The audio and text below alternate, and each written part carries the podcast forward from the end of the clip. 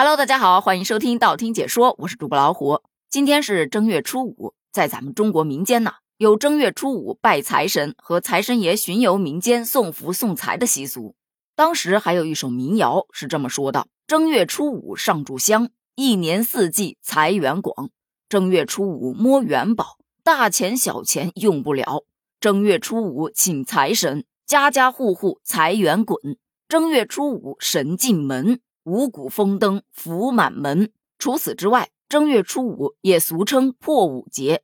这个破五节其实蛮有意思的，就说呀，家家户户这一天要吃饺子，菜板要剁得叮咚响，让四邻都听见，表示来听啊，我正在剁小人。他们把各种不顺心的事都归结到小人的身上，除掉小人才能大吉大利、顺顺当当。咱们民俗认为，之前的诸多禁忌，只要在今天。都可破，所以称之为破五节。在好多地方啊，除夕夜要把祖宗请回来过年，在堂屋的正中高挂祖宗的牌位，烧香上供，意为请祖宗过年，要给祖宗吃好的，不能忘了祖宗的意思。到了初五的时候，就要送祖宗回去了。过年过完了，所以这一天是要烧香、烧纸钱恭送祖宗的。同样的，还有一些地方又把初五日叫做元年，意思是说啊。年过完了，到这一天要做一个总结，该画个句号了。你还别说，这不赶上假期余额已不足，很多小伙伴都选择今天回城。用这几天比较火的一个段子说，就是充电器一拔，又是一个严寒酷夏。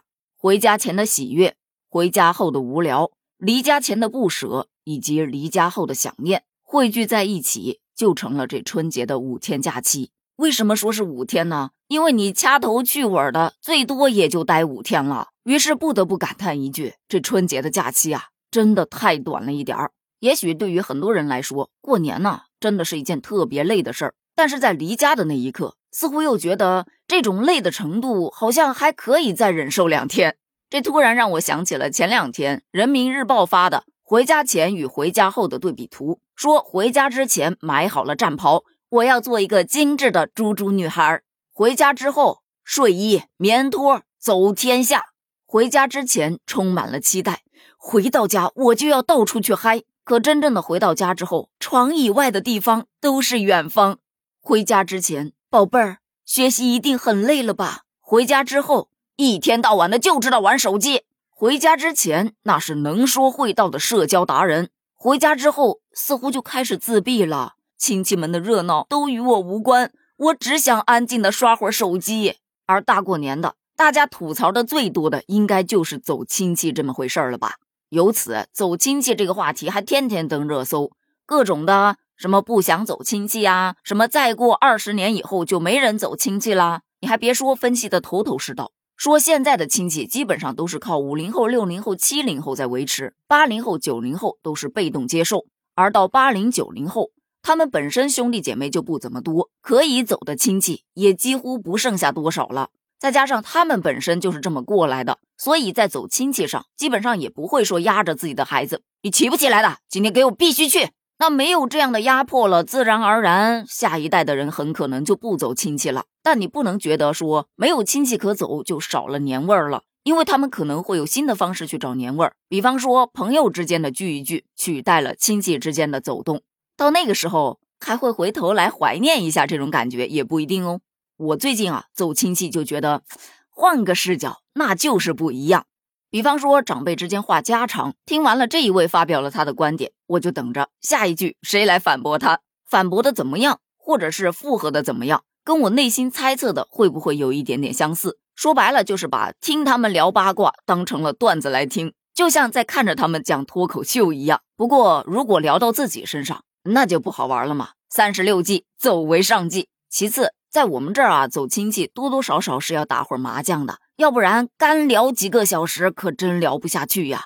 那说到麻将，我立马就不困了啊！你说上麻将桌的事儿吧，有的人可能是真的不想打，但是也有的人他可能就是喜欢客气一下，非得三请四接拉八回，非得让人摁在椅子上，这才放弃挣扎。等他坐到桌子上之后，你会发现呐。他嘴巴上说着：“哎呦，我不会打麻将啊。”结果按骰子、数墩子，那比谁都熟。就摸牌的那个姿势，我跟你讲，一看就是老手。但这么说呢，也有一个好处，输了的话，你看我就说我不会打吧。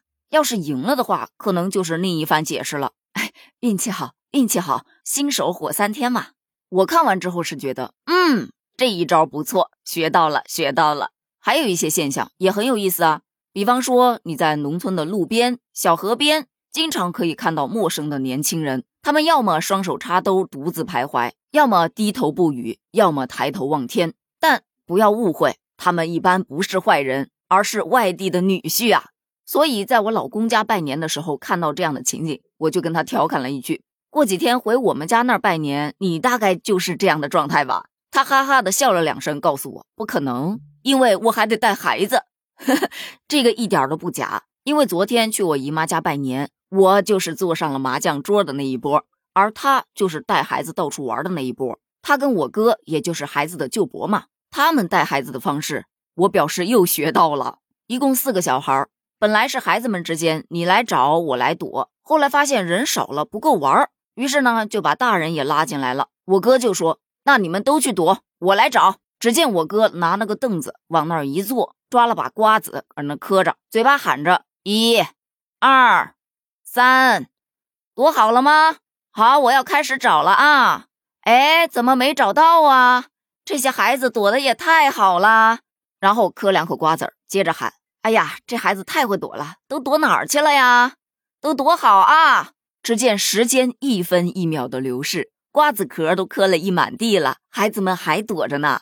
差不多快到吃晚饭的时候，孩子们自己跑出来了，一个个表示腿都蹲酸了，有的是腿都站麻了。我们家两个则表示，我跟哥哥躲在那儿都聊了半天的天了，舅舅怎么还找不到我们呢？笑死！其实他们躲的那些地方啊，真的一眼就可见。但是该配合你演出的我演视而不见，于是这瓜子也磕了，天儿也聊了，孩子也带了，而且十分的安全。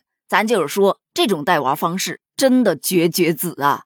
看来我哥身上还有很多值得我学习的东西。说回到过年啊，其实对于孩子们来说肯定是欢乐的，对于很多的年轻人来说，可能累要更多一些。而对于我这个年龄段的人来说，大概就是累并快乐着。结束了一年的奔波，回到家那真的是一种幸福。但快乐的日子总是短暂的。收拾好行李，拔掉了充电器，看到塞得满满当当的后备箱，一身的疲惫似乎也淡去了，只剩下了浓浓的不舍。